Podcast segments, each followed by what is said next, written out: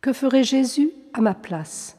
Écoutons le Père Pierre Paris, 1884-1939, sulpicien, curé de la paroisse universitaire. Nous ne sommes tous que des serviteurs, mais comme tels, appelés à une vocation magnifique.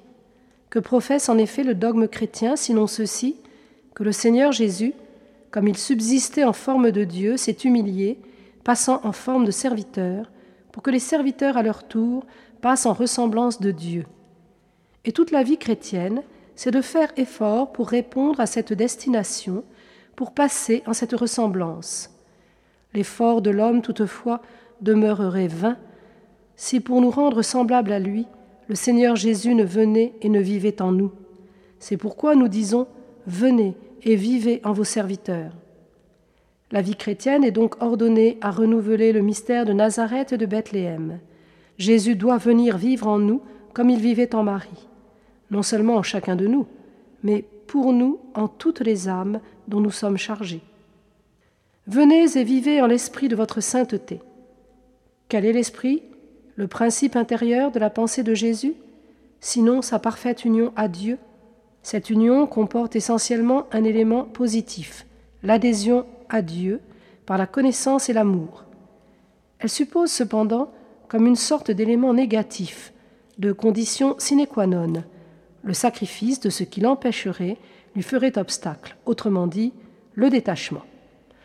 Encore que le Seigneur Jésus, en sa sainteté absolue, n'eût à redouter aucun abus dans l'usage qu'il pourrait faire des créatures, néanmoins, il s'en détache pour se faire à la fois notre victime et notre modèle, pour expier l'abus que trop souvent nous en avons fait nous-mêmes, pour nous apprendre à nous en détacher.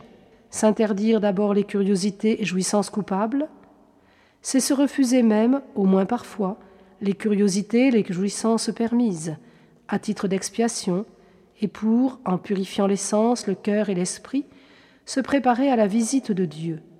Mais surtout, entrer en l'esprit de la sainteté de Jésus, c'est revoir cette visite divine, s'unir à Dieu, le connaître et l'aimer.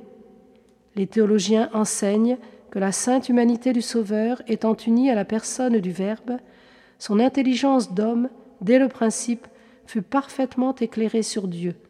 Sa volonté, comme il le dit lui-même, se conforma parfaitement à la volonté du Père. Toute sainteté doit suivre la même voie. Il faut connaître pour aimer, il faut connaître Jésus-Christ pour aimer Jésus-Christ.